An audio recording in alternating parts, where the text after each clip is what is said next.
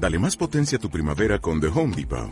Obtén una potencia similar a la de la gasolina para podar, recortar y soplar con el sistema OnePlus de 18 voltios de Ryobi desde solo 89 dólares. Potencia para podar un tercio de un acre con una carga. Potencia para recortar el césped que dura hasta dos horas. Y fuerza de soplado de 110 millas por hora. Todo con una batería intercambiable. Llévate el sistema inalámbrico OnePlus de 18 voltios de Ryobi. Solo en The Home Depot. Haces más. Logras más. Muy si ellos pudieron, tú también puedes. Eran muy malos, eran paquetes. Si ellos pudieron, tú también puedes, tú también puedes. Muy buenas, bienvenidos a Paquetes. Muy buenas, eh, Iñaki San Román. ¿Qué tal muy buenas, Paqueters, ¿cómo estáis? Llevamos la misma ropa que la semana pasada, que el programa pasado, porque no estamos grabando uno detrás de otro. No nos hemos cambiado ninguno de los dos, macho. Ahí, bueno, se me ven los flamenquillos un poquito. Eh, muy buenas, Gaby Ruiz, nuestro invitado de hoy. ¿Qué tal estás? ¿Qué tal? Muy buenas. ¿Cómo Muchas gracias por sacar tiempo para, para esta turra que metemos nosotros de fútbol, porque nos consta que eres un tío muy ocupado. Muchas gracias, Rodríguez Rasti, amigo en común que, nos ha puesto en contacto contigo. Teníamos muchas ganas de hablar contigo, Gaby.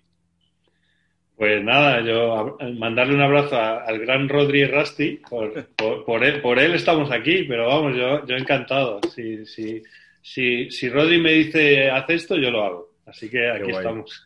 Es una de las grandes peticiones del canal y quizá lo más parecido a Willy Wonka para un paqueter, porque lo, tienes todo. O sea, te, dedicaste al PC fútbol, que es nuestra Biblia. Has estado locutando partidos que hemos escuchado todos. Ahora estás ya como, como insider, ¿no? En el, en el Leeds United, ¿no? Además. Sí, sí, sí. Eso, eso vamos por parte porque tenemos tanta, tanta tela que cortar. Eh, lo del Leeds y lo de Bielsa lo vamos a dejar para el final, porque Bielsa es una, tenemos mil cosas que preguntarte sobre, sobre ese señor. Pero pues, empezando cronológicamente, el P de fútbol yo creo que es, una, es un juego que nos marcó a todos, los de nuestra generación. Iñaki es del 81, yo del 84. O sea, cuando sale el primer P de fútbol, yo el primero que tuve fue el 3, P de fútbol 3. Pues no se me olvidará en la vida que, es, que creo que es el año 95, te lo digo de memoria. El primer de fútbol sale en el 92. ¿Cómo, ¿Cómo nace toda esa, esa locura? Porque es la época de los... Tengo un amigo, Ángel, Ángel Codón, que también ha venido, que dice que de, la, el mundo de los videojuegos en la España de los 90 habría que hacer una serie, porque era un mundo loquísimo. Y Dynamic era... Que Dynamic, si, todo esto puedo equivocarme, lo fundan tus, tus hermanos mayores, ¿no? Sí, sí, sí, sí, sí, sí. Lo fundan mis hermanos. Realmente todo nace porque porque yo tenía un, un, tío mío, eh, trabajaba en Londres como, eh, trabajaba en, la, en las instituciones, en la FAO, creo recordar, y, trabajaba como traductor y vivía en Londres. Y entonces, pues nosotros que éramos una familia que no habíamos salido mucho, la verdad, eh, pues nuestro tío de Londres, cada vez que venía, pues era un, un acontecimiento. Y, y una de las veces que vino, em, trajo un regalo para, en realidad para todos nosotros, éramos cuatro hermanos, y trajo un regalo que era un, ordenador personal, que, por entonces, imagínate, estamos hablando del año principios de los 80, ¿eh? Principios de los 80. probablemente el año 83 o por ahí.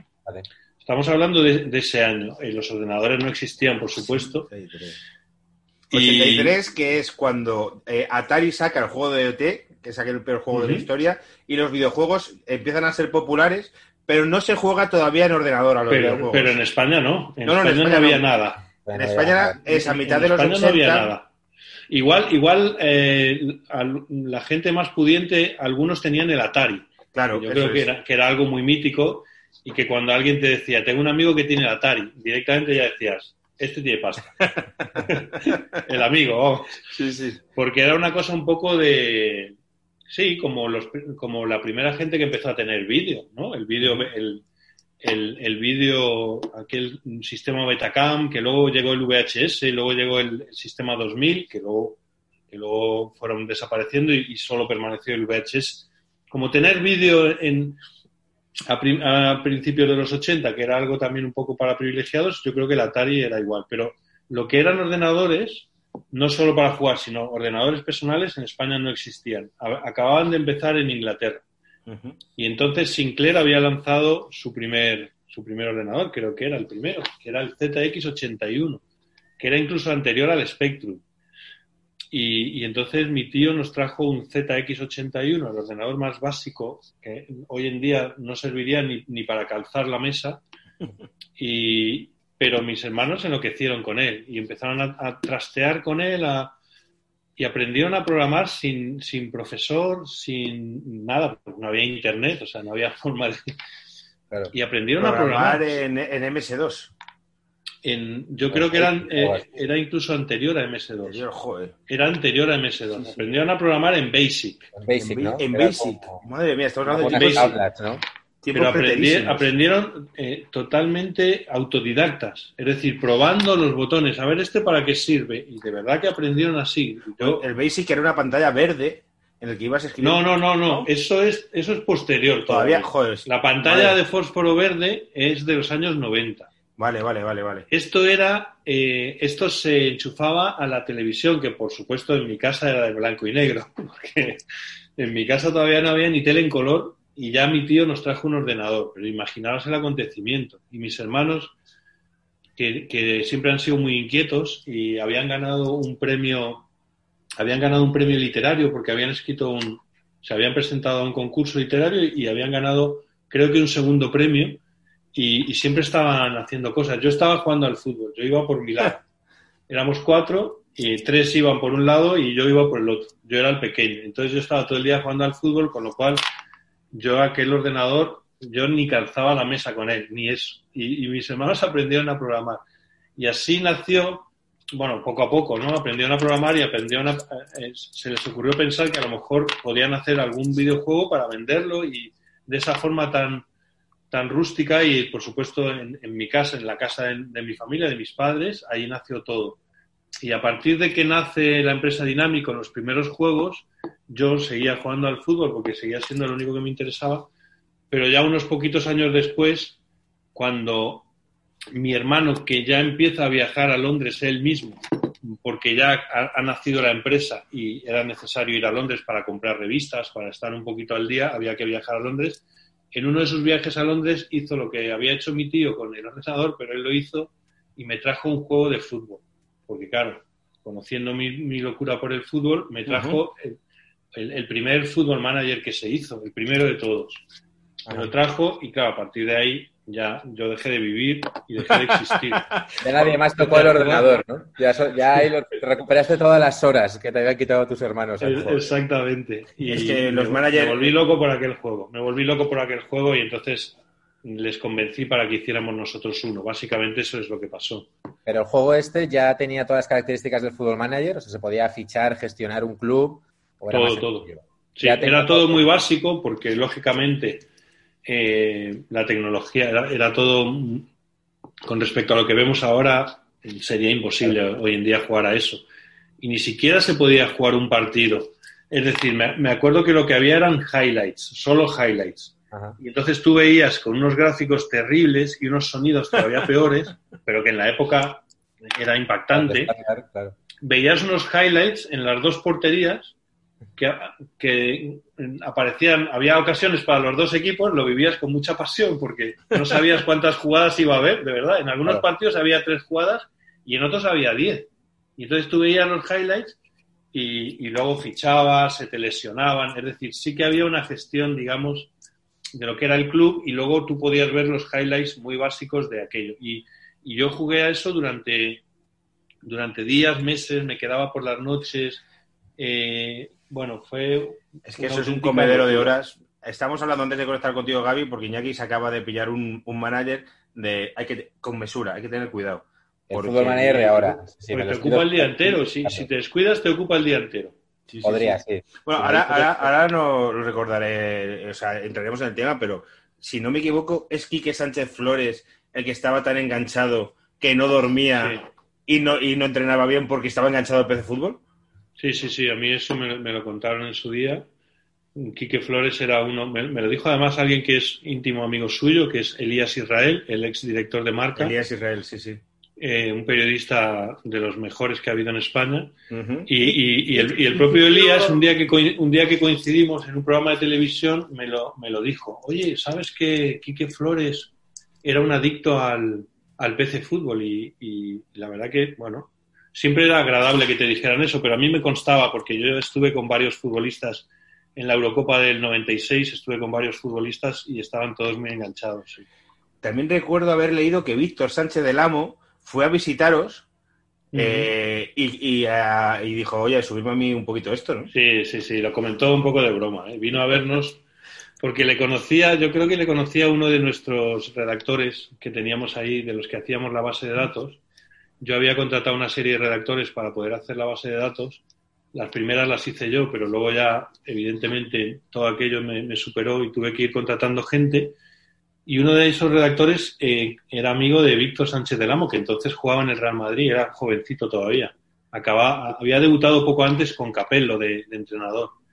Y entonces vino un día porque quería ver el, quería ver el fútbol y quiénes lo hacían y tal. Y cuando vino, pues dijo, dijo, la, broma, ¿no? Dijo, eh, subirme la media. Esa base de datos, tú hacías la base de datos, o sea, te veías todos los partidos, ibas puntuando cada categoría, o sea, ¿cómo se hacía? Eso es una locura. Era una locura. ¿cómo porque no sé qué atributos tenía en aquel momento, que era como velocidad, físico, algo así. Velocidad, remate. Velocidad, resistencia, agresividad y calidad eran los cuatro, los cuatro básicos, los, que, los primeros que hubo. Luego ya se hizo más complejo todo. Pero esos cuatro fueron los primeros.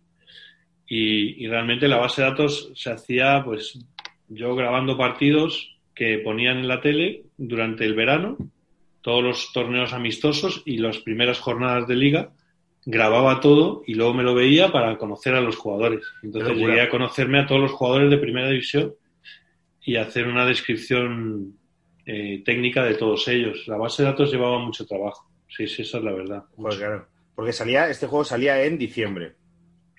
Este juego empezó saliendo antes. Luego cuando sí, sí. sí, al principio era más de eh, finales de septiembre, octubre, pero luego cuando se fue haciendo más complejo y ya intentábamos meterle más, más cosas y, y ya tenía cada vez su funcionamiento era más complicado porque al introducir tantas variables ya de, mm, bueno, de tantas posibilidades de, construir estadio, de, bueno, al irse complicando, también nos costaba más terminarlo y terminarlo de forma fiable, porque lo, que era un gran riesgo era sacarlo con algún, con algún bug, con algún error de programación, porque cuando salía se vendía de tal manera, se vendía... es que era una locura. 2.000 pesetas valían el kiosco, ¿no? O 2.500 pesetas. Sí, 1999 yo creo que era. ¿no? Hablo de memoria, igual algún, algún dato es equivocado, pero la primera semana se, se era una explosión de ventas tan brutal que si tú lo sacabas con un error,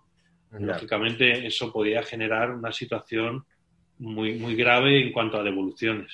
Luego había en... la que no en la que no tienen lo de ahora, que ahora lo sacan todos con mil errores, pero se, se actualiza por internet y se pule, entonces No, entonces no había internet, internet era muy, muy incipiente y si, y si tú lo sacabas con un error, luego tenías que recibir todos, te lo mandaban de vuelta y tenías que volvérselo a mandar corregido. yo sí recuerdo que sacaba esas actualizaciones a los meses recuerdo un año en concreto, joder, es que yo jugué mucho a esto. ¿eh?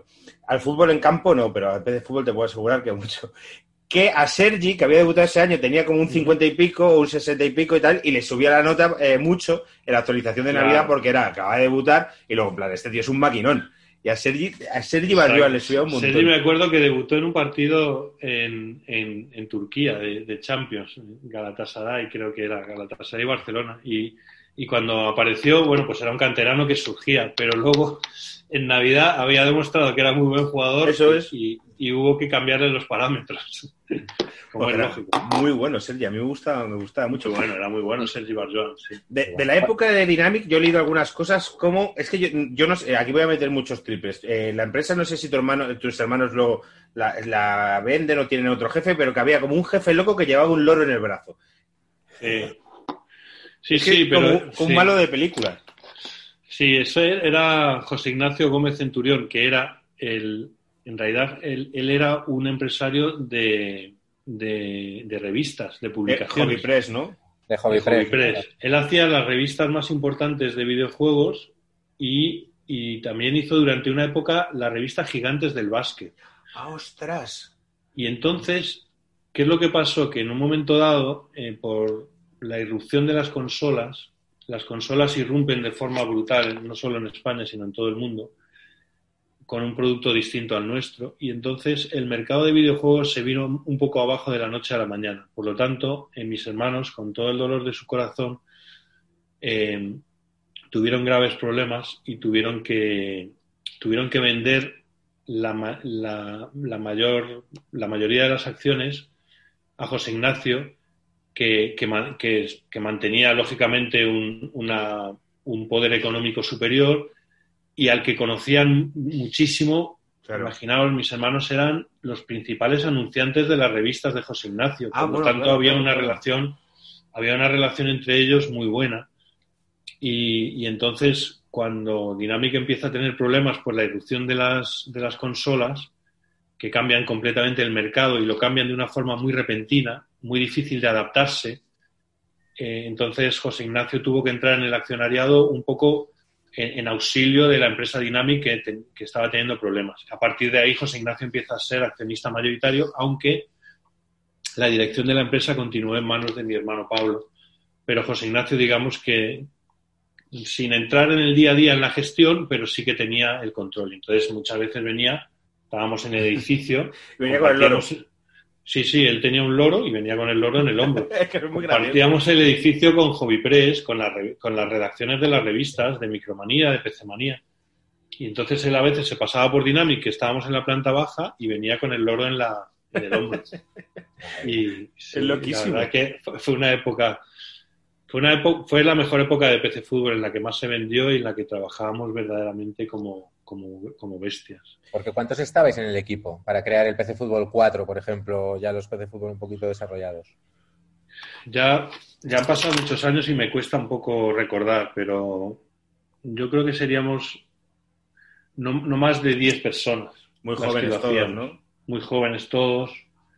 Eh, yo me ocupaba un poco de, yo era, digamos, productor en el sentido deportivo del proyecto. Yo me ocupaba de diseñar el producto para que tuviera lógica deportiva, para que tuviera sentido todo lo que pasaba en él, porque claro, había, digamos que había que reproducir una realidad, había que hacer una realidad virtual, ¿no? Dentro del juego las cosas tenían que suceder como suceden en el mundo del fútbol. Entonces yo era un poco el encargado de diseñar la estructura, la organización interna del juego en sí y luego, por supuesto, la parte deportiva y la base de datos. Y luego estaban mis hermanos, uno, era el productor, digamos, global, que era Víctor, Pablo era el director de la empresa, Nacho era el grafista, que hacía, hacía unos gráficos espectaculares, y luego alrededor de ese equipo había unas cuatro o cinco personas más en apoyo. Estaban los programadores, por supuesto, en, en la época Carlos Abril, y los programadores que hacían el simulador, los programadores que hacían lo que era más el manager,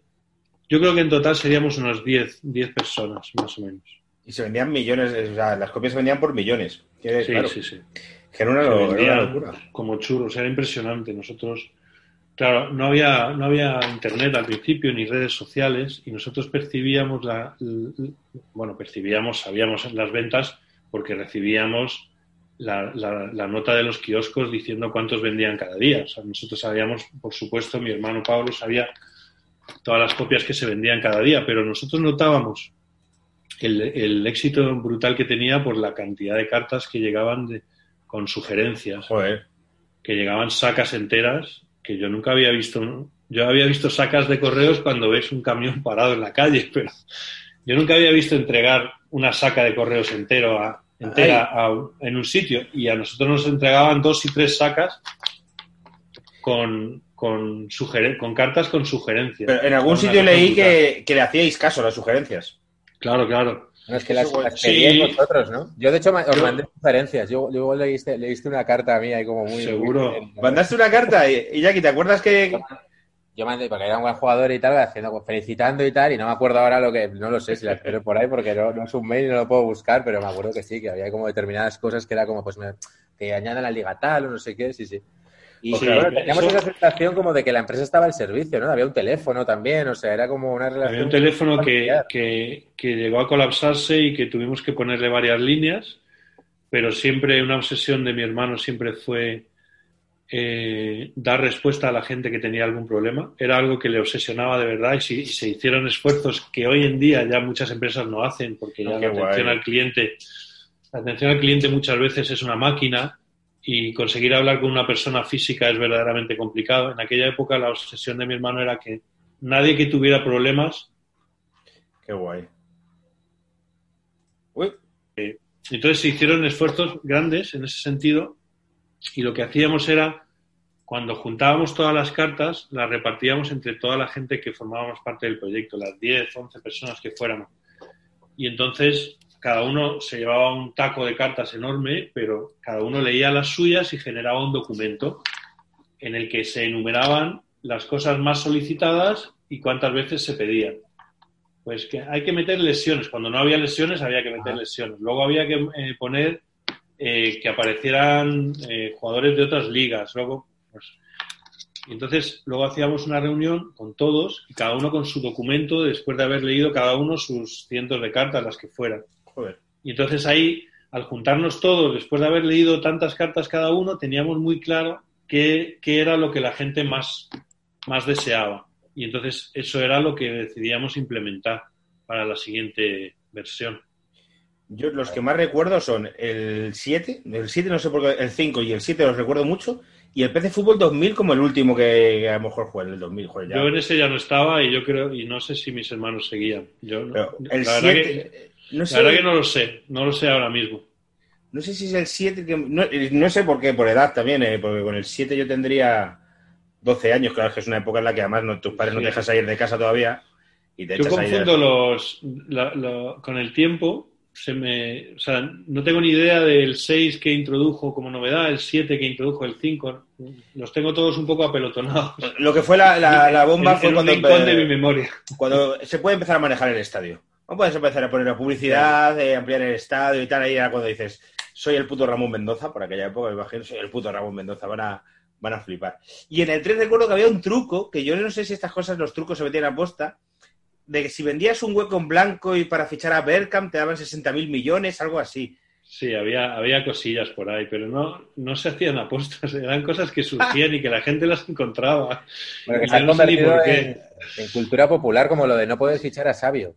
Yo creo que eso fue como una cosa generacional. ¿Cómo? ¿Cómo, es eso? Sabio, me gustaba demasiado a mí, entonces eso era peligroso. o sea, fue voluntario eso. No, la cosa es que tú ibas a, le hacías una oferta al Flamengo por Sabio y como el Flamengo tenía los jugadores justos, que creo que eran 16, no te, no te vendía ningún jugador por mucho que le ofrecieras. Entonces era como la, aspiración, ah. era como de fichar a Sabio. yo recuerdo que a mí Sabio en un, en un torneo de verano en el que vino el Flamengo, yo creo que fue el Teresa Herrera, hablo de memoria, pero en aquella época los torneos de verano eran muy bonitos y muy... y tenían mucho seguimiento y eran muy tradicionales. Hoy ya se han perdido. Pero en un Teresa Herrera o, en un Ramón de Carranza, en uno de esos de los más famosos, eh, vino el Flamengo, que solía venir, y, un año vino Sabio Bortolini Pimentel, que no se me olvida su nombre completo, y me generó un impacto tan grande porque jugó un partido tan brutal, hizo, hizo tantas maravillas, eh, él era un gran jugador, luego tuvo muchos problemas de lesiones, pero Sabio era un gran jugador. Y en aquel, en aquel partido que yo le vi, no sé si contra el Deport, hizo un partido tan brutal me marcó tanto que le puse unos parámetros altísimos. Entonces me imagino que sería difícil de fichar sobre todo por eso, porque yo creo que tenía mucho parámetro de velocidad y mucho de calidad a la vez, y eso le hacía muy caro. Era muy bueno y todo el mundo le hacía ofertas y tal y nadie, nadie podía. Yo creo que eso caló hasta el punto de cuando fichó por el Madrid la gente era como... la gente decía, pero bueno, El Madrid, el Madrid es mágico, ha conseguido lo que en PC Fútbol no se puede. Lo que toda una generación ha intentado, ¿no? Joder, Sabio, qué bueno era. A mí me gustaba mucho. Lo que pasa es que. Sabio. Que le pegaba, por su forma de jugar, le pegaban mucho. Entonces le, pegaba mucho porque es que le recibía. Totalmente de acuerdo. Le pegaban mucho. Él era muy encarador. Él, era un regateador puro. Tenía una arrancada impresionante. Le gustaba jugar a pierna natural. Jugaba mucho en la izquierda y se iba. Tenía un desborde. Tenía unos primeros 5 o 6 metros increíbles. Y en ese desborde, en, ese, en esa explosión de velocidad, muchos defensas le atizaban. Claro y, la verdad que el pobre pasó bastante tiempo de su carrera lesionado, pero fue un grandísimo jugador, ¿sabes? Que, es años 90, pero en los años 90, que parece muy cercano, se pegaba mucho más. Sí, sí, sí, mucho más que ahora, desde luego, muchísimo más. Y en los 80 más que en los 90 y en los 70 más que en los 80. En los, en los 80 y el documental este, bueno, 80-70 de los otros de Movistar, ¿Qué ha hecho mi actual jefe José Larraza? Yo ahora mismo a partir de aquí, Movistar, siempre hablo. Es que ahora estoy currando Movistar, Gaby. Estoy currando donde tú curraste mucho tiempo. Bueno, pero, pero ojo, que José Larraza es un gran amigo mío. Sí, pues. Lo puedo, lo, puedo, decir con orgullo que José Larraza es un gran amigo mío y yo soy un gran amigo suyo. Pues es mi actual jefe.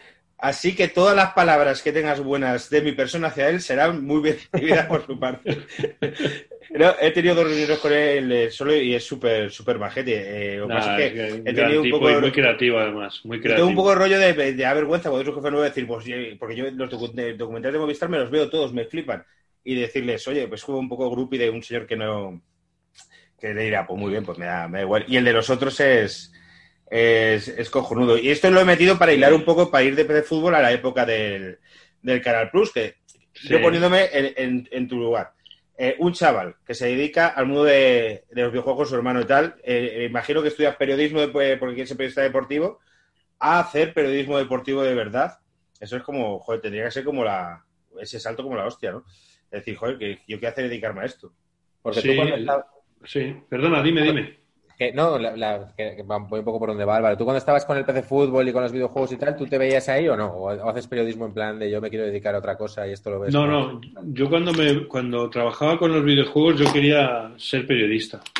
Y, y, realmente trabajar con Dynamic fue una cosa que surgió de forma natural porque, porque eran mis hermanos los, los que habían creado la empresa y yo había empezado a trabajar con ellos de forma natural, puesto que habían empezado a hacer bueno, yo he trabajado con ellos desde hacía mucho haciendo todo tipo de cosas. Yo para Dynamic he hecho todo tipo de cosas para ganarme un dinerillo. Y, y entonces el salto al plus en realidad se produce eh, a partir, porque nosotros contratamos a Michael Robinson y Michael Robinson era, era la imagen de PC Fútbol, como sabéis.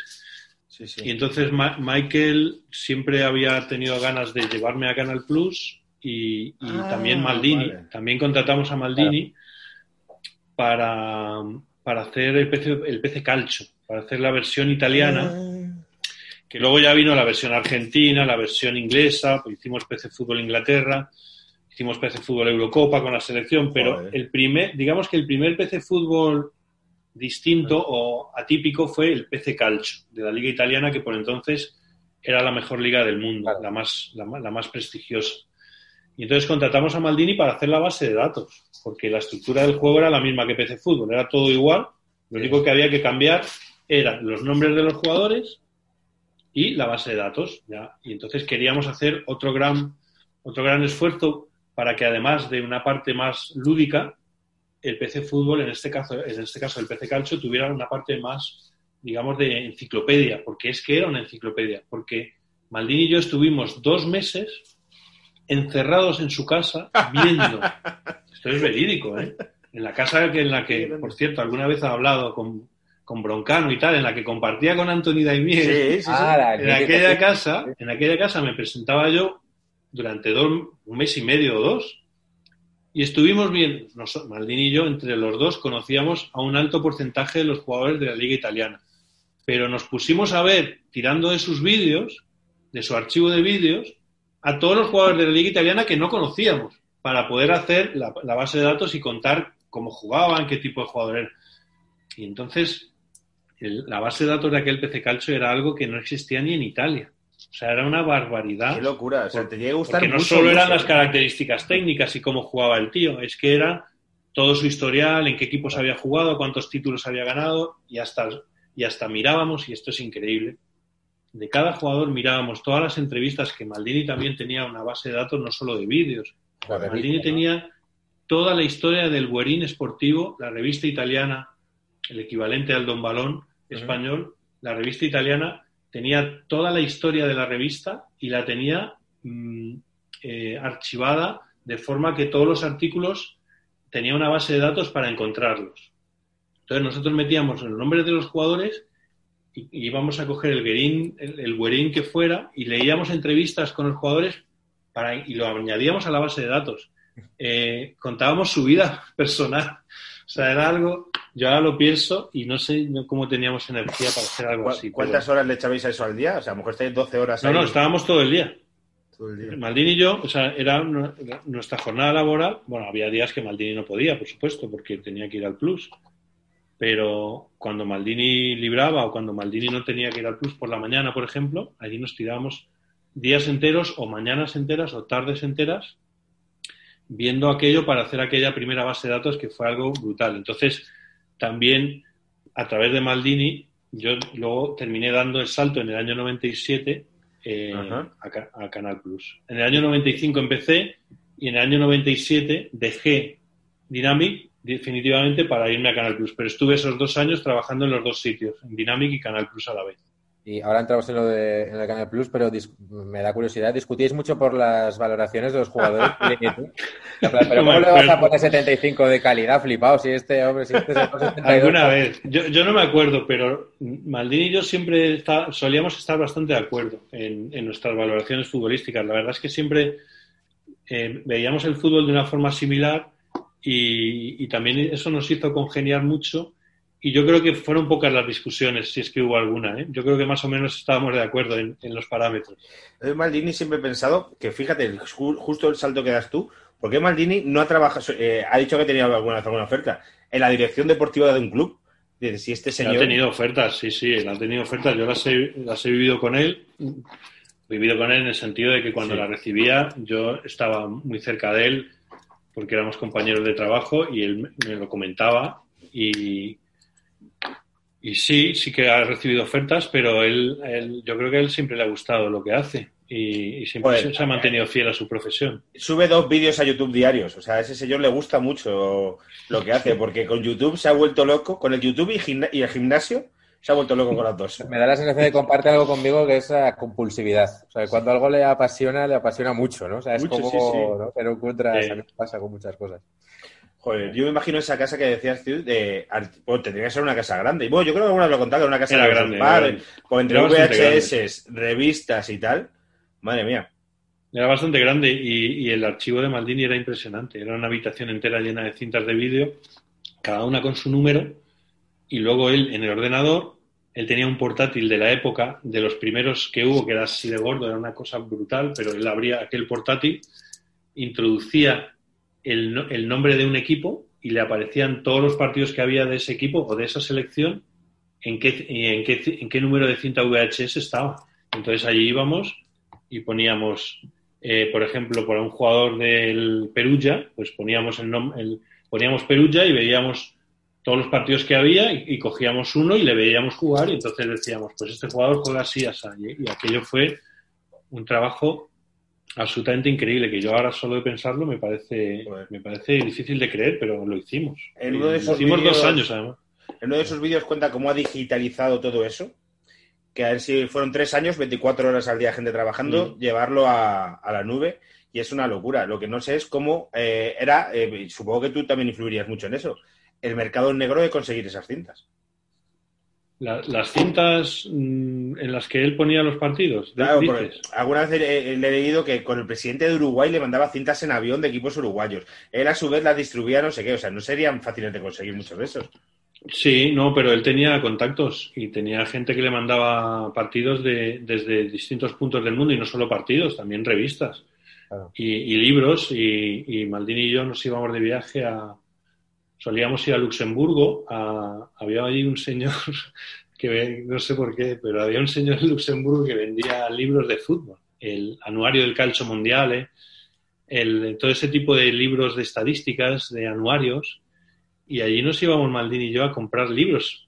Insisto, en la época en la que no había internet, la única forma de tener información sobre jugadores extranjeros era hacer ese tipo de viajes y, y comprar libros de esos. También íbamos mucho a Londres, a la, a la librería Sport Pages, que estaba ahí en Tottenham Court Road, una zona muy bonita de Londres. Allí había una librería que también vendía ese tipo de libros, el Who is Who, el mítico libro inglés que venía en la carrera deportiva de todos los jugadores de todas las categorías del fútbol inglés. Y hacíamos ese tipo de viajes para comprar libros y, y luego toda esa información también ponerla en la base de datos. era todo, era algo realmente muy, muy valioso, creo yo. Claro. ¿Y tú compartes con él ese afán coleccionista? De, de no, no. de... No. Yo nunca, yo hice algo, no, no sé, iba a decir similar, pero no, no, se puede comparar. Yo hice algo un poco parecido de todos los anuarios y todos los libros que comprábamos cuando viajábamos juntos, yo todos esos los fui haciendo un poco como la, la, biblioteca de Dynamic y, todos aquellos libros eh, allí quedaron. Cuando yo me fui de Dynamic sí que creamos un buen número de libros anuarios, de revistas, pero nada comparable con, con, con todo lo que él tiene, que él ha estado toda su vida trabajando en ello y, y coleccionándolo y tiene muchísimo mérito. Ajá. Y lo que son bufandas, camisetas, porque claro, alguien que tiene como acceso como tú, bueno, ya directamente estás en un club y el periodismo y tal, eres como muy mitómano de me guardo la camiseta de tal jugador que he conocido. No, no tanto. no, soy, no soy muy mitómano. Ahora sí me gusta tener camisetas de, Leeds de, en algunos partidos de algún jugador. Y sí que tengo eh, camisetas porque a lo largo de mi vida eh, eh, sí que he acumulado bastantes, pero pero las solía comprar en las tiendas de los clubes y las usaba más, compraba más camisetas de entrenamiento, más que la camiseta con la que se jugaba, y las usaba para, para, para vestir. Era un poco friki. La verdad es que yo, no tenéis tiempo para ir a otra tienda normal, entonces es como, mira, ya que voy, pues ya me compro la ropa. Ya que voy, es la única ropa que me da tiempo a comprar. No, yo he ido a trabajar muchos años con la camiseta de, de entrenamiento del Inter, de la Juve, de, del Chelsea, de Sí, tenía, tenía un, teníamos un golpe bastante fuerte, la verdad. Estaba imaginando que no seríais los más ligones del mundo, porque es he estado 12 horas en casa de Maldini viendo fútbol italiano y ahora me voy a curar con mi camiseta del Inter. No, esa, parte no la puedo desvelar. Lo que sí recuerdo es que yo iba mucho con una camiseta del Inter que ponía aquí Pirelli, porque el Inter llevaba publicidad de Pirelli en los 90. Sí. Y, y compramos aquel, yo compré aquella camiseta de entrenamiento del Inter por correo, porque en, la revista Guerini Sportivo yo veía los anuncios y entonces escribía y me, y, me, la, y me la mandaban por correo. Yo llevaba la, la, camiseta de entrenamiento del Inter. Bueno, era un poco, un poco fricadas, pero la verdad es que en aquella época era, era especial porque había muy pocas camisetas de fútbol por ahí. Ahora hay muchísimas y yo me alegro ¿eh? que, que ahora que cada vez haya más. Pero en aquella época eh, éramos realmente raros porque no era fácil conseguir aquellas camisetas. Ahí he visto la tercera camiseta del Manchester del año que viene, que es una cosa feísima. Hay como experimentos con las terceras camisetas, es verdad que ha cambiado, ha cambiado mucho el rollo. Iba a veces al instituto con una camiseta de, de fútbol y, eso olía, eso olía. Era a poquito que sudabas, es lo malo de esas camisetas antiguas de los 90 que transpiraban un montón. Y sí, estaban pensadas para absorber el, sudor, así que había que lavarlas. Y, pero yo, era un eh, tío que en bachillerato ya pesaría mis 90 kilazos. Entonces sudaba sin tener que hacer muchas cosas. Entonces al final lo. Se notaba que estabas ahí, ¿no? Se notaba mucho que estaba, tío, sí, sí. Recuerdo una que tenía, bueno, yo es que he flipado, tío. Qué asco me estoy dando a mí mismo de pensarlo. Una que tenía de la selección española que llevaba, no, por, no asco porque fuese la selección española, que llevaba yo con el cuello para arriba. Bueno, eso nos pasó a todos por Cantona. Sí, como Eric Cantona, claro. Eric Cantona puso de moda aquello. Y había algún jugador más, ¿eh? Yo recuerdo a Teddy Sheringham, que también llevaba la No, pero sí es que lo peor, lo peor es, que yo lo hacía, esto es, muy, es mucho más duro, por Iván Elguera. Ah, pues sí, también, es verdad. Iván Elguera también. Iván Elguera lo hacía es verdad. mucho, sí, sí. Sí, sí, porque era cuando tenía yo 16 años y iba a la sección Iván Elguera. Cantona, con todo mi respeto a Iván Elguera, pero Cantona molaba un poquito más. Bueno, un poquito más que. Ha salido más película. Yo, creo que Iván Elguera es campeón de Europa y Cantona no, ¿eh? O sea que, habrá que reivindicar un poco al gran Iván Elguera, que en una, época fue un extraordinario central y, y, líbero y medio centro de Real Madrid, de la selección. Oye, ahora que hablabas de la camiseta, que además lo hablábamos el otro día, eh, ¿a ti, Gaby, siempre te ha hecho un poco tilín el Inter, puede ser? ¿Me suena a mí que has comentado? ¿O, eh, eras más de la Liga Italiana? Realmente yo a mí me gustaban me gustaban los equipos grandes realmente los equipos que, para mí eh, em, transmitían historia ¿no? me, gustaba el Inter me gustaba la Juventus que es un poco contradictorio en Italia no te pueden gustar los dos a la vez pero yo como, como no era italiano pues me podía permitir el lujo de que me gustaran y, y los seguía los seguía con mucha pasión el fútbol italiano en aquella época. Y luego, Eh, luego me hice de la Sandoria porque eh, me casé con una sandoriana genovesa y entonces me hice de la Sandoria, pero realmente yo le tenía simpatía a todos los grandes equipos extranjeros. Para mí, en aquella época, imaginaos que no era nada fácil ver fútbol internacional al principio, luego ya, por supuesto que empezaron las retransmisiones y ya se podía ver fútbol internacional de todas las ligas, pero cuando nosotros empezamos a ver la liga italiana era muy difícil ver partidos de, de fuera de España. Y entonces, al final, nosotros admirábamos y nos gustaban todos los equipos y sobre todo los grandes, ¿no? Los que transmitían un poco grandeza, historia y, que habían sido grandes años antes. Y el Inter y la Juve a mí me gustaban los dos. Que mola que los equipos grandes les vaya bien. A lo mejor es una cosa que nos pasa a nosotros porque no tenemos 20 años. Pero a mí, por ejemplo, me mola eh, que Manchester le vaya bien y me da pena que al Milán le vaya mal.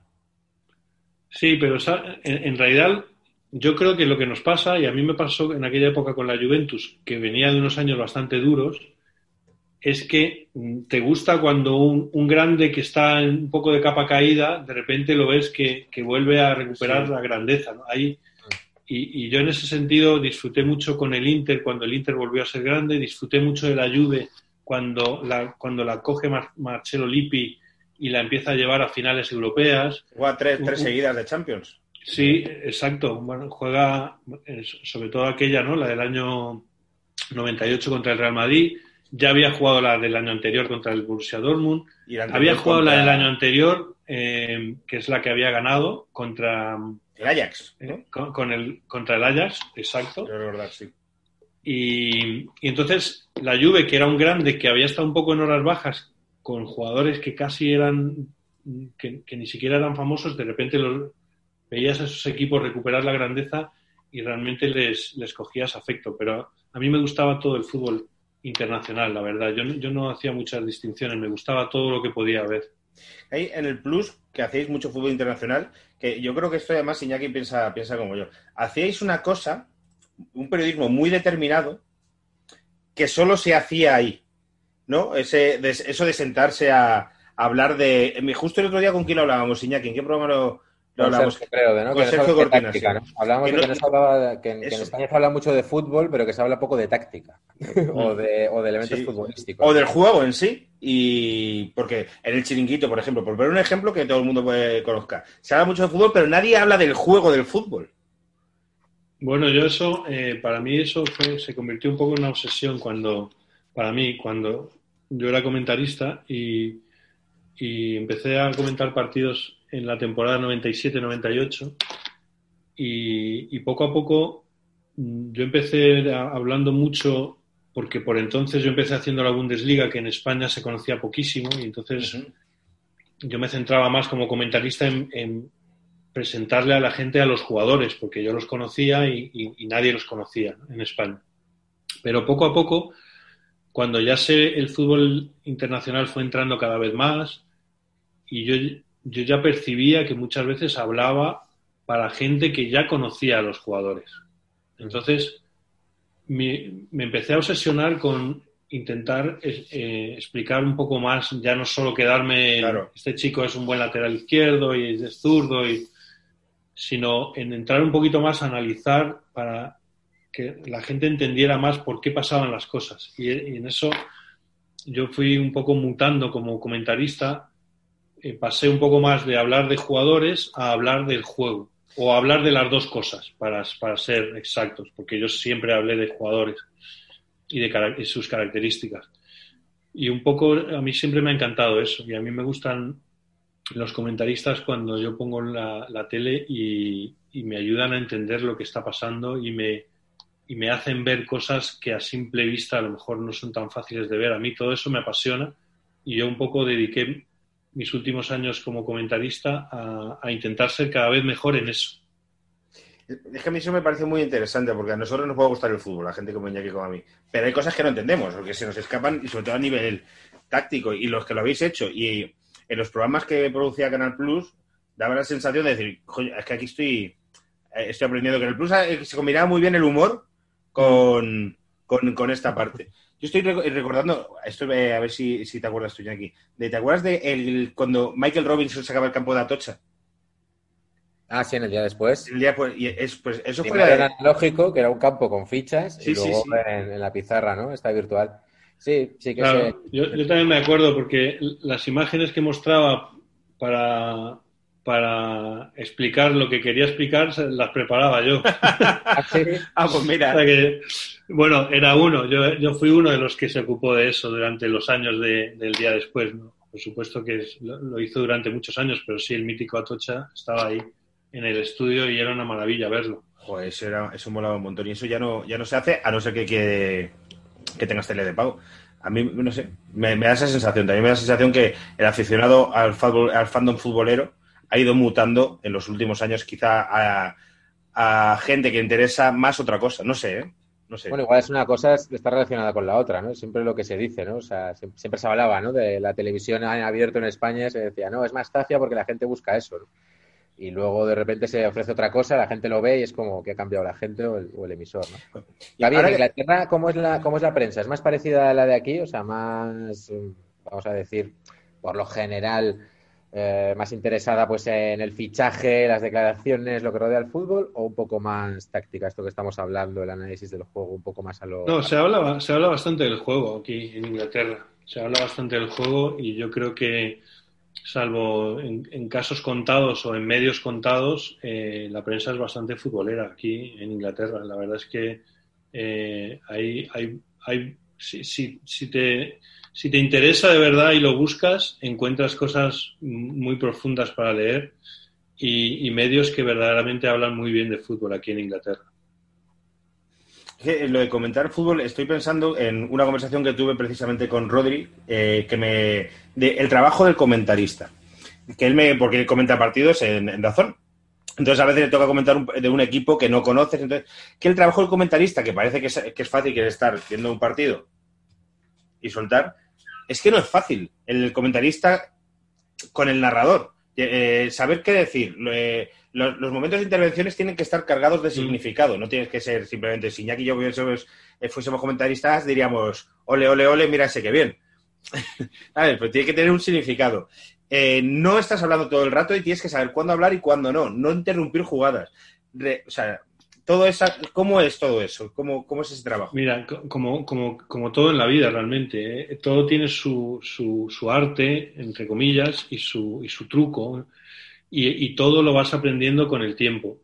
Y mira, hace poco escuchaba una entrevista, muy buena por cierto, la recomiendo, que le hizo el narrador Miguel Ángel Román, que ahora mismo es uno de los mejores narradores que hay en España. ese, tío, ese tío es una máquina. Es buenísimo. Y hace muy poco le hizo una entrevista a Axel Torres y, hablaban de esto precisamente. Exactamente de esto que me has dicho tú, hablaban en esa entrevista, porque Miguel Ángel Román es narrador, Axel es comentarista, y justo hablaban de, de, lo bien que funciona todo cuando el narrador y comentarista se entienden bien, cuando el comentarista habla cuando tiene que hablar, cuando verdaderamente hay un hueco, cuando hay tiempo para explicar cierto concepto y no invadir demasiado el terreno del comentarista. Y al revés, el comentarista también tiene que tener cuidado de, de no, de, no hablar con demasiada continuidad y no dar opción.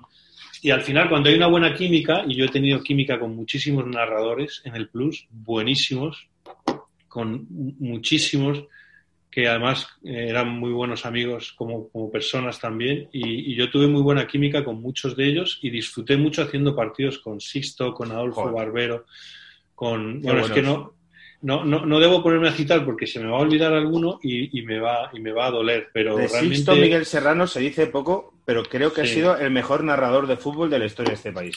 Posiblemente sí, posiblemente sí, yo creo que sí. Va, va en gustos, por supuesto, pero yo sí que creo que, que Sisto ha sido una auténtica referencia en la narración en este país y yo he disfrutado muchísimo haciendo partidos con él y era una gozada porque él además entendía muy bien los tiempos, sabía cuándo el comentarista tenía que intervenir, y, era un verdadero placer hacer eh, partidos con él, era todo muy sencillo.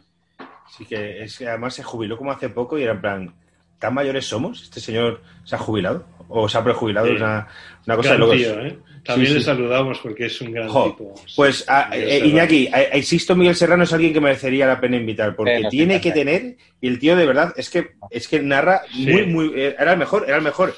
y no era tan popular como otros, porque al final siempre ha estado en la tele de pago lo recomiendo encarecidamente que lo traigáis por aquí porque es un tipo que además eh, que es un gusto hablar con él de, narración o de deporte o de la vida. Porque no, sí, te se puede hablar de todo con él. Te pediremos el contacto a ti del, del MGB, de Gaby, ¿te acuerdas de mí? Pues a ver si nos pasas el contacto porque es que tiene que tener un montón de, de batallitas. Oye, y en esa cabina, porque los partidos se comentan en una cabina. La gente muchas veces piensa, ¿estás en el campo? No, hombre, no van a mandar a esta gente a un partido de... Bueno, muchas veces estás en el campo también. Quiero decir, depende del torneo que sea, pero efectivamente un partido de la liga inglesa, por ejemplo, lo hacíamos en una cabina en Madrid, por supuesto.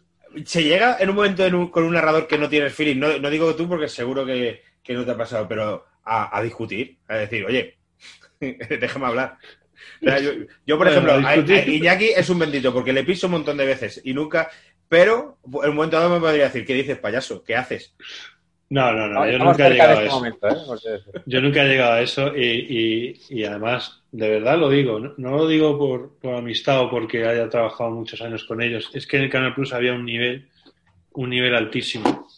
El propio Enrique Pastor era otro narrador extraordinario y, de, verdad que yo nunca he llegado a ese, a ese, a, esa situación que planteabas por, probablemente por la calidad de los narradores y también porque a lo largo de los años hemos hecho muchos partidos y hemos llegado a entendernos muy bien. Qué bueno. Oye, ¿qué piensas, Gaby, de esto que se, oye, que se ve muchas veces ahora, la composición narrador y comentarista de un equipo y comentarista del otro? Es verdad, tío, tienes razón. Pues no, no me gusta demasiado, la verdad. No, no, no me gusta, no me gusta que, que se dé por hecho que hay que el partido debe ser visto desde, desde esas dos ópticas, ¿no? Porque es como dar por hecho que, que alguno de los dos puede ser subjetivo, que lógicamente todos somos subjetivos. ¿eh? Ser subjetivo no tiene nada de malo. De hecho, es inevitable serlo. Por lo tanto, yo creo que hay que huir de, de, calificar ser subjetivo como algo negativo. Creo que es inevitable. Pero sí que es verdad que, que, yo creo que lo importante es el análisis y que realmente no hace falta tener necesariamente un, comentarista mm, de cada uno de los dos equipos o asimilable por historia a cada uno de los dos equipos. Yo creo que no es necesario. Pero también te digo que mientras hagan bien el análisis de lo que pasa en el partido, es, es lo de menos, no tiene mayor importancia. Lo importante es analizarlo bien y explicar a la gente por qué pasan las cosas en el campo. Totalmente. Para ti, ¿quién, quién ha sido el mejor? O sea, pues yo, por ejemplo, recuerdo mucho, al que más hemos visto de la gente de nuestra mm. generación, seguramente sea Mitchell, con José Ángel de la Casa. Sí. Es el que más hemos visto. Mitchell era eh, buenísimo. Eh, pero tenían un estilo muy diferente a lo que se hacía, porque y que a lo mejor eh, ahora es como extraño ver, porque hablaban poco. Lo decía mucho, lo ha dicho José Ángel de la Casa en entrevistas. Es que esto es la tele y ya lo estás viendo. Y, y José Ángel de la Casa intervenía poco. Tenían un estilo que, que a mí me gustaba más en esa época el de Carlos Martínez era otra cosa. Sí, sí, eso eran estilos, sí. Diferentes, diferentes. Que hay gente que ha seguido el estilo de José Ángel de la Casa. Juan Carlos Rivero narra de una forma muy parecida, en plan, si ya lo estoy viendo. A mí el de Carlos Martínez era el que en la época me volvía, me volvía a completar. Sí, Carlos siempre ha sido muy brillante también y, sobre todo em, empezó a darle una emoción al fútbol que hasta entonces no se conocía, porque por lo que dices, por el estilo de José Ángel, que por cierto a mí también me gustaba mucho y, y a José Ángel le tuvimos en el plató de Fiebre Maldini alguna vez y es un, periodista con el que todos hemos crecido y era un estilo más, más sobrio, eh, para mí perfectamente válido, muy sobrio, yo creo que en concordancia con la televisión pública y con la época. Y luego sí que es verdad que Carlos introdujo un, un, estilo de narración más, más hablado y, subiendo dos o tres puntos el tono cuando mm. había una jugada de peligro o a la hora de cantar los goles. y eso, y eso también, también en el fondo fue, fue una, ventana de aire fresco porque como todo en la vida tiene que evolucionar y, yo creo que Carlos en ese sentido fue también un, un, cambio importante en una época en la que el propio Canal Plus cambió muchas cosas, no solo el estilo del narrador, sino muchísimas cosas a través de sus programas y, su, y de sus retransmisiones has hablado de Fiebre Maldini, a mí, a mí me encantaba Fiebre Maldini, me parecía un programón. Pero a mí me daba la sensación cuando veía a ti, a ti veía al, hombre este argentino, veía a todos los compañeros, en plan, esta gente eh, tiene que apagar la cámara y meterse una tres horas hablando de fútbol, una turra entre ellos. en plan de... Sí, sí. ¿Habéis visto al lateral izquierdo del Stoke? Bueno, bueno, bueno, el lateral izquierdo del Stoke. Éramos, éramos locos y hablábamos de fútbol en el plato y cuando acababa el, programa seguíamos hablando de fútbol, esa es la verdad. Y, y, seguíamos comentando de jugadores, de equipos que nos gustaban, que no. Y sí, concuerdo contigo que Fiore Maldini era un programón. Era un yo yo, estuve muchos años diciéndolo, siendo lo primero que decía en el programa. Cuando me introducía a Maldini yo decía programón, porque creo que lo era, sinceramente creo que lo era. Y, la verdad es que yo como espectador lo echo de menos. Joder, es que, bueno, son decisiones de, cadena y es que Maldini al final pues le tienes que tener en muchos sitios y tal. Pero bueno, no, voy a meter, no voy a meter. Trabajo Movistar, Movistar. Es, Movistar, es lo más grande. Pero me gustaba mucho. totalmente. Ahora que hablabas del día después y bueno, ahora tú estás dentro de un club, entonces espero que no te comprometa mucho esta pregunta. Pero ¿no se ha perdido mucho de reacciones espontáneas de los protagonistas? Por parte de que quizá los clubes los blindan. En el día después veíamos eh, a los entrenadores eh, hablando en el banquillo, en los partidos se podía entrevistar a un jugador que acababan de lesionar. No, pero eso es normal. Sí, sé, por dónde vas en la pregunta y yo, y yo te digo que es normal. Y, y, también lo entiendes cuando estás dentro de un club, por supuesto. Porque al final tiene todo demasiada trascendencia y, las cosas en un momento dado son bolas de nieve que son capaces de arrasar con, con todo, con un entrenador, con un, con, una, con un presidente. Es decir, eh, todo, todo adquirió tal trascendencia, incluso cuando leíamos los labios en el día después. Sacamos un montón de cosas a, base de leer los labios y entonces los jugadores empezaron a hablar así. Yo lo entiendo todo y empatizo con todo, pero ya lo hacía antes de trabajar en un club. Yo entiendo perfectamente que los clubes se blinden y, y se protejan porque un club de fútbol es una empresa y, como cualquier empresa necesita también sus procesos, su, eh, necesita trabajar con tranquilidad y se necesita tener armonía y esas cosas te la pueden romper. Yo lo entiendo perfectamente que lo haga y también entiendo que los medios hagan lo posible para acceder lo más cerca posible del espectáculo, incluso aunque sea poniendo cláusulas en los contratos de, compra de derechos, para decir, vamos a poner una cámara aquí, vamos a meter una cámara en el vestuario, vamos... ahora ya esas cosas se hacen por contrato y yo lo entiendo que eso se haga porque las teles lo quieren mostrar y entiendo que cuando no es obligatorio los clubes se intenten proteger porque muchas veces una cámara colocada en según qué sitio puede provocar y, y bien que lo sabemos en Canal Plus. Benito, Benito Floro. Verdaderos Sí, esa es la, más famosa, pero Hubo, hubo muchas, hubo muchas de esas. Eh, me, ha venido a la mente la de Faubert dormido en el banquillo, bueno, de... Sí, pero es, que, es, que, son cientos. La de Coentrao cuando baja y le dice Casillas, si no estás convocado. Dice Coentrao que no. Dice, no, no, no estás convocado. Esa es buenísima. Y la de un juez de línea que se, le gustaba hablar con Beckham en inglés y... Son, son millones de situaciones las que, gracias a las cámaras, pudimos recrear. Yo también trabajé muchos años en, el día después y es otra de las cosas que llevo con mucho orgullo en mi, en mi carrera. haber trabajado, haber viajado a tantos estadios y haber colaborado trayendo historias para el día después. Eh, Gabriel Ruiz Iñaki es nuestra eh, infancia, adolescencia y época de la universidad. Son muchos años. te digo, o sea, ahí donde miras algo está, está Gabriel Ruiz. Es que soy mayor ya. Julio Wonka, es lo que te digo. Soy muy viejo ya. Nosotros, nosotros también. Nosotros también vamos haciéndonos mayores. Eh, vamos a la época de ya de que vayas a un club, porque esto es, pues, es, alucinante la historia. Eh, te fichan del Middlesbrough, ¿no? del, del Middlesbrough, del Boro. ¿no? Sí. Sí, pero antes yo ya había colaborado con, Víctor Horta en el Elche, eh, compaginándolo con mi trabajo como, periodista. Y, desde Madrid yo ya había yo ya había ejercido como ojeador para el Elche.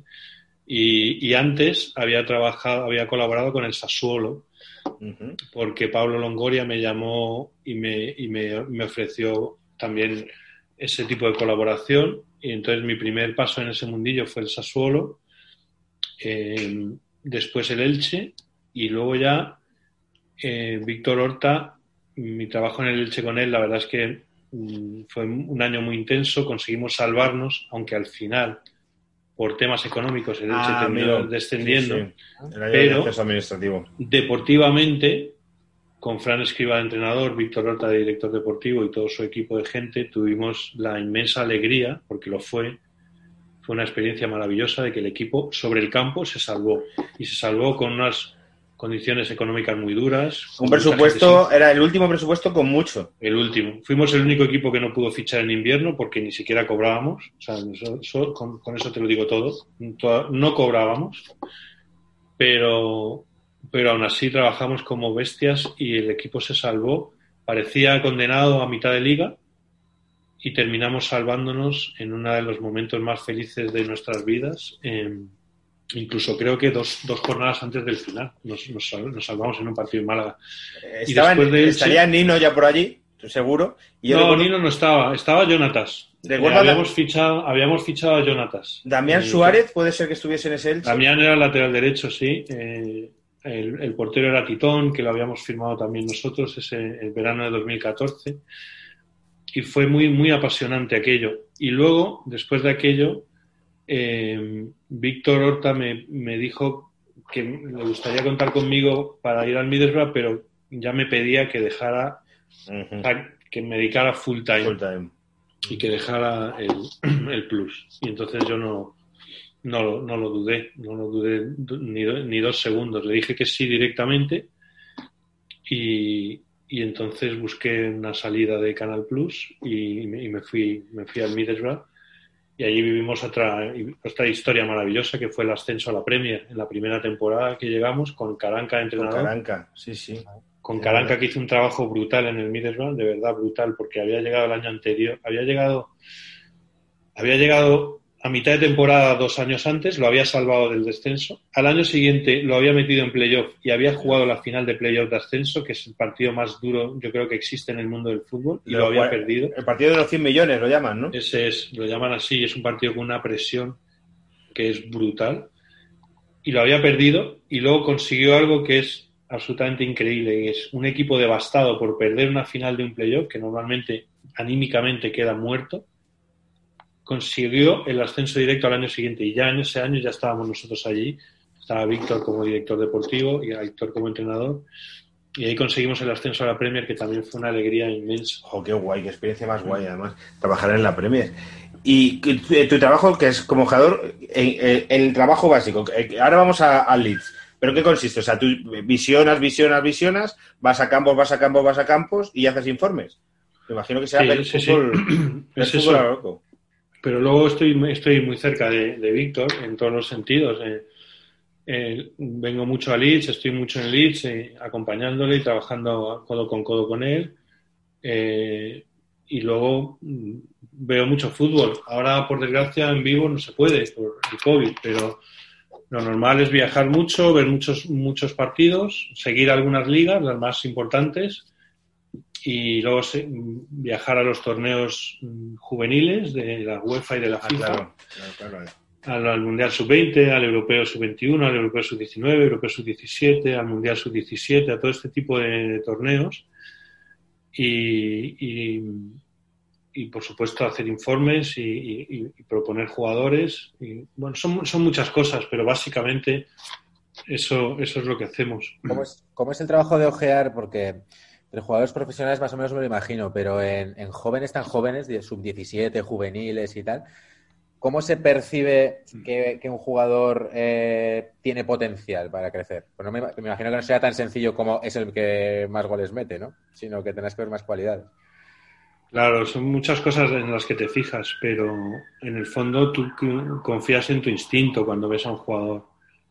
Confías en, en que es bueno técnicamente porque le ves hacer un control bueno, confías en que está bien coordinado porque le ves correr bien con la pelota y, según conduce la pelota ves que lo hace con precisión, que puede cambiar de dirección.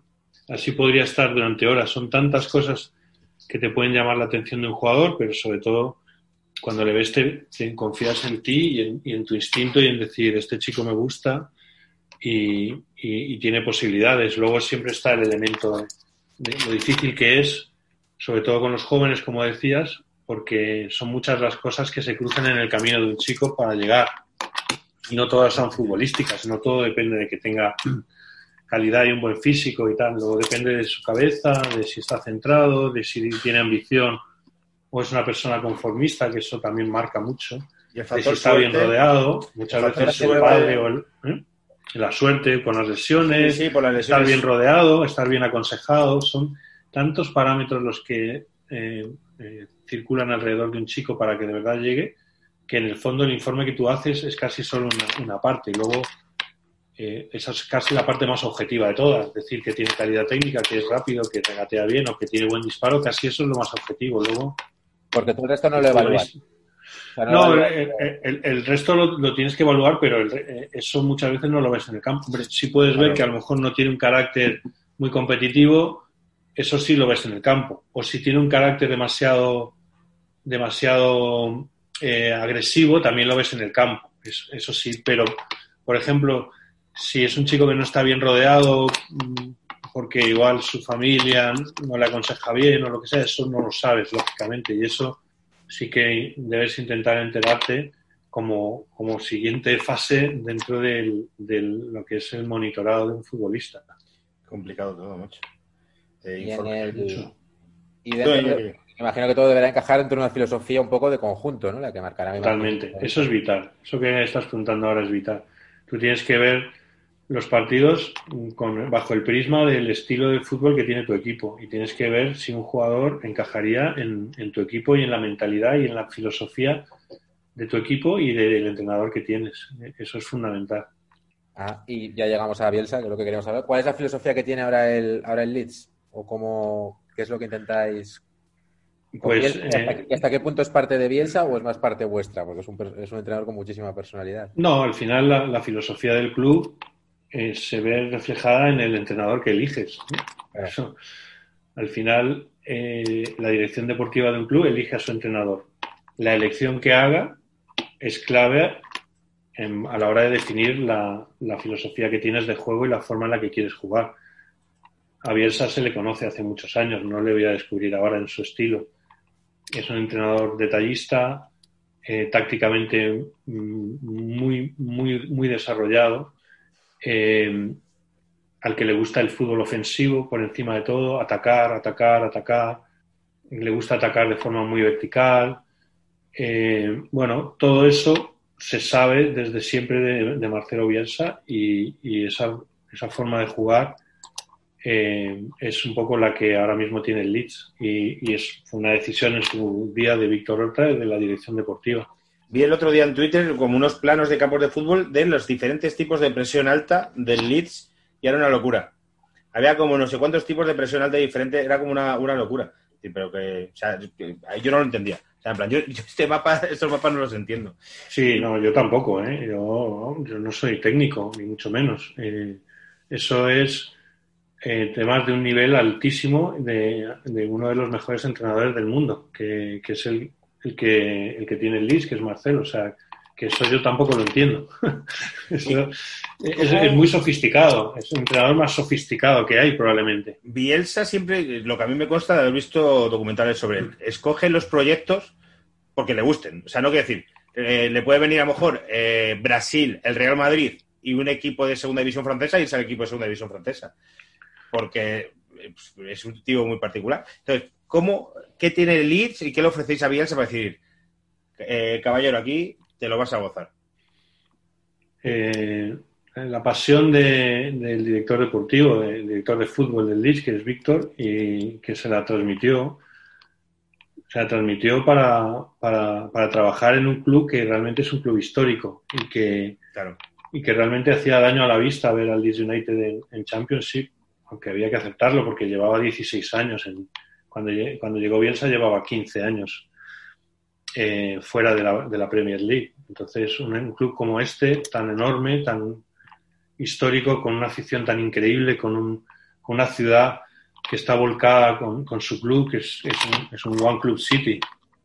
Eh, cualquier ciudad inglesa tiene dos o tres clubes, o cuatro, o ocho, o nueve, como Londres. Londres. Pero Leeds solo tiene uno. Entonces, lo que aquí se vive, hay que venir aquí para creerlo la, devoción que hay por este club en esta ciudad, la grandeza de este club, hasta que no llegas aquí no la, no la percibes. Pero yo creo que Víctor la supo transmitir y, y, representaba un reto, desde luego, un reto, un reto enorme. Qué guay, qué guay. Yo Bielsa lo que me imagino es eh, las sesiones de vídeo que tiene que dar. Porque a lo mejor me equivoco, pero este tío es como de los eh, eh, locos de los vídeos. Que tal. Tiene que ser unas sesiones como decir, tienes que estar muy concentrado y muy atento para, para seguirlo.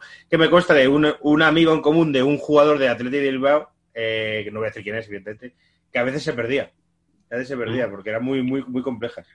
Yo también me las imagino porque nunca las he visto, realmente nunca he estado. Hay que ser jugador para. No me gustaría, sobre todo porque significaría que he sido jugador de fútbol.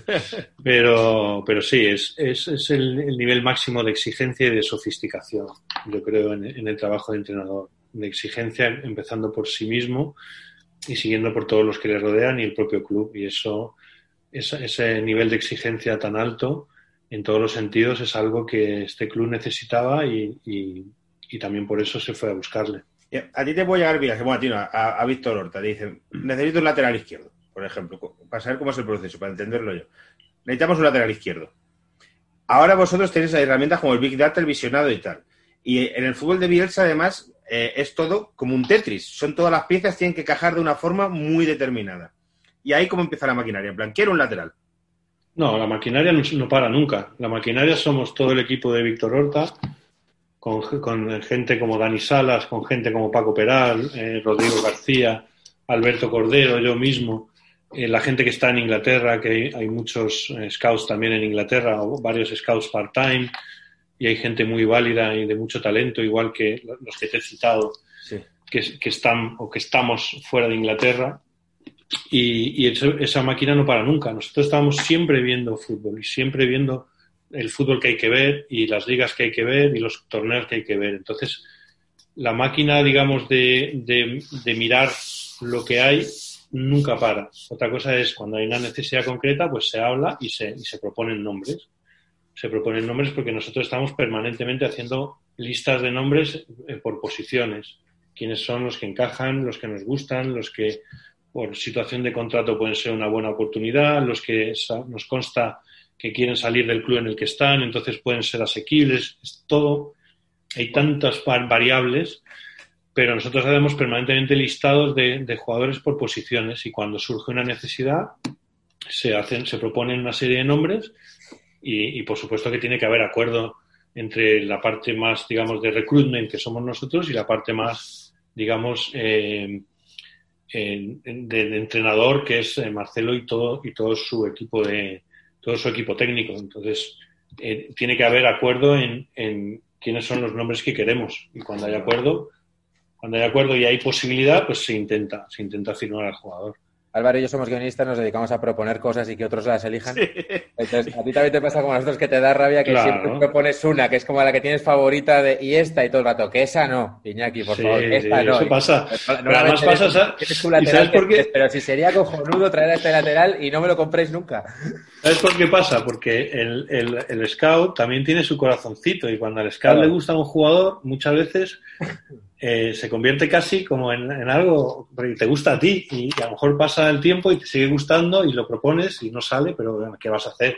Al final el porcentaje de jugadores que uno propone, porque todos proponemos muchos permanentemente y que salen es, bajísimo.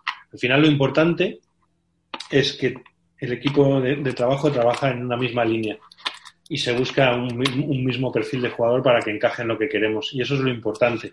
Y cuando viene un jugador, ese jugador no es de nadie y es de todos. Y eso te puedo asegurar que es así. En este sistema tan sofisticado que hablas del Leeds, que supongo que será similar a los del club de élite, que hay tantos filtros, que también lo voy a comparar con nuestro trabajo de Jackie cuando, por ejemplo, tú ves en una serie, en un anuncio que, como el anuncio del corte inglés de, esta Navidad, y dices, y eso ha pasado tantos filtros, y se cuela un pato sosa o algo de eso, dices, ¿cómo? cómo? Es difícil de entender, es decir, con un paquete, paquete muy objetivo es que tampoco te quiero poner en Madrid, por ejemplo. No, pero te digo una cosa. Eh, a ver, no, yo no hablo de ningún caso concreto de los que has citado, ni mucho menos, pero sí te hablo en general y muchos clubes, por supuesto, y no, no te digo hace años. O sea, muchos clubes ahora no, no fichan por, porque tengan un departamento de, scouting, fichan por otras. Hay clubes que fichan por estadísticas hay clubes que fichan solo por consejo de, determinados agentes. hay miles de formas de trabajar. Ah, la nuestra es una. La nuestra es una, que es tener un, equipo de scouts y, ver mucho, ver mucho. Pero hay muchas formas de fichar. No, no, no, no todo el mundo ficha de la misma forma. Entonces, vale, vale, vale, eh, muchas veces se ficha por consejos, por recomendaciones por, por un agente de confianza de un presidente, bueno, el Pato la orden Sosa, del día. El Pato Sosa, la historia, eh, no sé si te va a saber, Gaby, es que eh, Garci estaba en, en, Uruguay, vio un partido en el hotel y llamó a Cerezo por teléfono. Por eso decía concretamente el Pato Sosa. Bueno, yo, desconozco, de verdad que desconozco la historia, esa, pero te puedo decir que el Pato Sosa era mejor jugador, te lo aseguro porque yo le conocía era mejor jugador de lo que, de lo que mostró ser en España. ¿eh? Y de hecho, el Pato Sosa fue internacional por Uruguay bastantes veces. O sea que. Que luego son tantas cosas. También merece un respeto. Lo que pasa es que, claro, no tuvo suerte en España, pero el Pato Sosa era un buen jugador. ¿eh? Vi otro día también el documental de Anelka, pues cuando aterrizas en un sitio con mal pie. Es que, joder, es que son muchas cosas. Es que son muchas cosas. Son muchas cosas. Yo lo he visto también el documental de Anelka y, y, y, y por eso todo está lleno de variables y y, fichar muchas veces no es, no es aceptar con las características técnicas o tácticas, sino es que esa persona cuando llega al club se encuentra a gusto, que su familia aterriza bien y se encuentra bien, y entonces él está tranquilo y puede... Eh, son millones de cosas las que pueden influir en que un jugador vaya bien o vaya mal y un fichaje funcione o no funcione y, y no siempre están relacionadas con lo técnico o con lo táctico, ni siquiera con lo físico. Totalmente. Oye, Gaby, quedan, yo creo que nos quedan como cinco minutos de programa. Sí, cinco minutitos y. Eh, ¿Te da tiempo en, en Pues está bien porque me estoy quedando sin voz. Estoy hablando demasiado. Sí, sí, sí. Es, es, todo muy guay. Lo que nos estás contando es todo súper guay. Sí, es que estamos entregadísimos. Te iba a preguntar, ¿esos cinco minutos te da tiempo a contarnos todo lo que mola más de la Premier que la Liga Española? Ah, no. Es que. vamos a ver, vamos a ver. Eh, es un tema delicado. totalmente es un tema delicado porque yo amo el fútbol español desde que soy pequeño. Desde que no lo retransmitían en televisión. Que yo estaba, era un niño amargado en mi casa muchas temporadas que no había, que solo había dos canales de televisión, que era la tele pública, y que no llegaban a un acuerdo y, la y el fútbol no se retransmitía. Y yo eso lo he vivido. Habrá gente que dirá, pero ¿cómo no se va a retransmitir el fútbol? No se retransmitía el fútbol. Y, había años que a, duras penas había un programa de resúmenes los lunes con el gran Juan Manuel Gozalo, que era el primer estudio estadio, pero no había retransmisiones. Eh, a mí el fútbol español me encanta, pero reconozco que me gusta más el fútbol inglés. ¿Por qué? ¿Por qué me gusta más la Premier?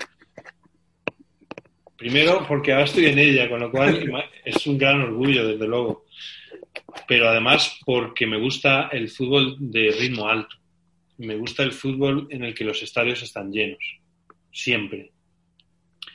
Y me gusta el fútbol en el que, en el que se juega no necesariamente de una forma concreta, es decir, no necesariamente mm, con un estilo de muchos pases o el famoso tiki-taka, todo eso no me importa tanto. Lo que me importa es que el ritmo sea alto y que en un partido pasen muchas cosas. Y eso normalmente la Premier te lo da. Luego hay grandes truños en la Premier, por supuesto, pero la Premier para mí tiene el fútbol que a mí más me atrae y que no siempre es el del estilo que, por ejemplo, ha, ha triunfado con España en los últimos tiempos. Muchas veces es un fútbol más directo, más vertical, más de ida y vuelta, y a mí ese fútbol me gusta más. Y por eso la Premier me gusta tanto. Además, porque creo que es un producto muy bien, muy bien hecho, con estadios maravillosos que siempre están llenos y que tienen unos ambientes increíbles y es una atmósfera que engancha mucho.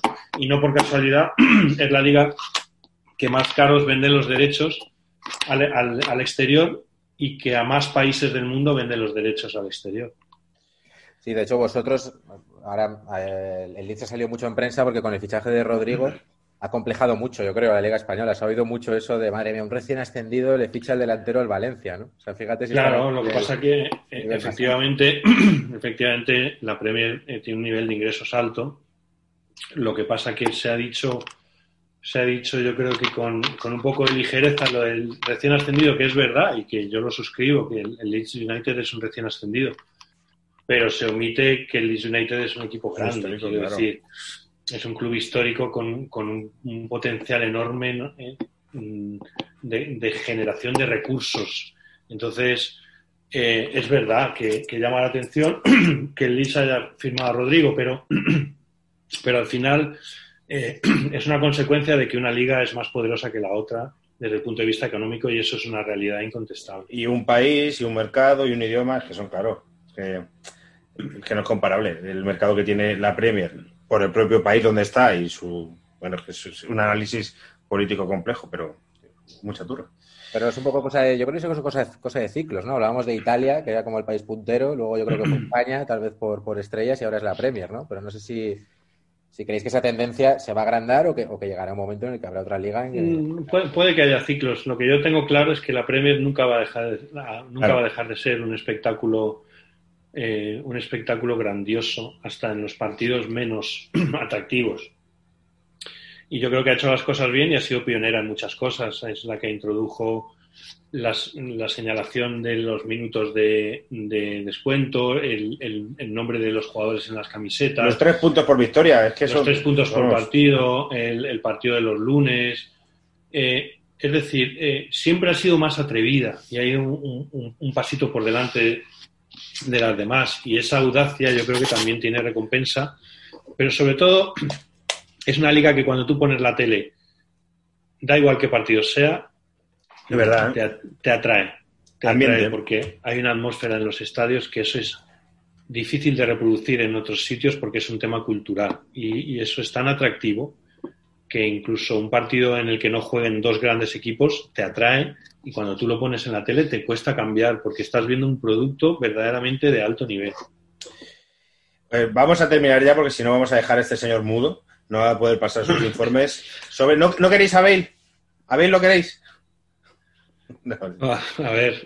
No, no, no, no, no, hace falta que respondas porque si no... Eh, no queremos que buscar un central y tenemos a un tití que también es... No, pero... ¿Queréis a un tití? No, no, nosotros hemos fichado al mejor central, yo creo que, había en el mercado, que es eh, Robin Koch del Friburgo y es nuestro central, ahora mismo nuestro central preferido sin ninguna duda. Bien. Bueno, pues si queréis a Bale, que tiene que haber unos campos de golf en esa zona de Inglaterra maravillosos, eh, lo gestionamos. Déjale donde está, que está bien. está, de lujo, eso te lo Está bien, está bien. Está bien donde está. Yo he sido muy de Bale, he sido muy defensor de Bale durante los tres primeros años. Pero bueno, ya unos años que yo, yo como muy madridista que soy, pues ya es ya, Gareth, coño. Y todos los años... Yo disfruté, de Bale como un loco en la época del Tottenham cuando jugaba lateral todavía. Bale hizo un partido en, en Milán contra el Inter, un partido creo que fue de Copa de la UEFA o de Europa League. Un partido hizo Bale en, en Milán contra el Inter que fue una auténtica burrada, una salvajada. Y yo soy y he sido toda la vida muy de Gareth Bale. Si este señor lo que le falta son ganas. Si tuviese ganas, pues dije, porque condiciones tiene y es que faltan son ganas. Pero bueno, no te vamos a meter ningún compromiso. Nos vamos a, ir. Muchas gracias. Está súper guay, Iñaki, ¿no?